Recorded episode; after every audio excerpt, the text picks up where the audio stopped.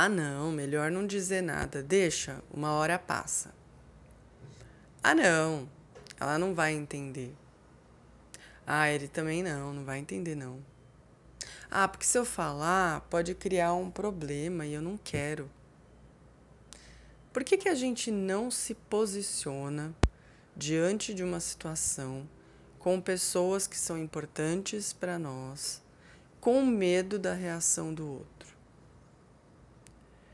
Grandes amizades, maravilhosos relacionamentos amorosos acabam se perdendo por falta do diálogo, da comunicação, do posicionamento, do dizer: olha, até aqui você pode ir, mas daqui para frente isso eu não gosto. Isso não faz ninguém odiar, detestar ou parar de ser amigo ou parar de estar com a gente.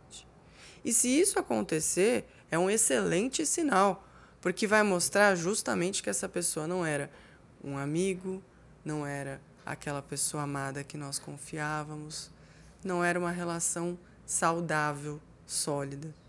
Porque alguém se abater, porque a gente simplesmente disse aquilo que não estava fazendo bem para nós, não é motivo nem razão.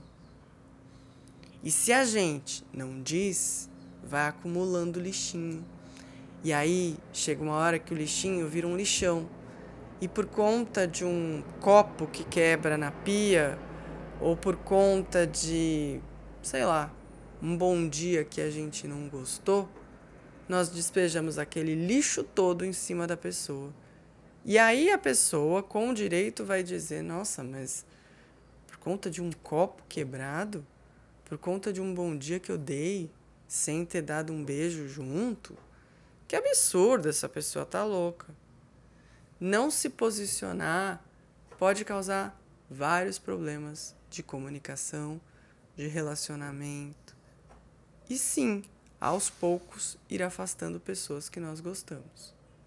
Então, bora lá, se posicionar e dizer o que a gente sente, sem se preocupar se o outro vai achar legal ou não vai achar, vai concordar ou não vai concordar. Não é o outro que precisa concordar. Nós é que precisamos dizer aquilo que nós sentimos. Esse é o Motivação em Áudio. Lembrem-se, juntos somos mais.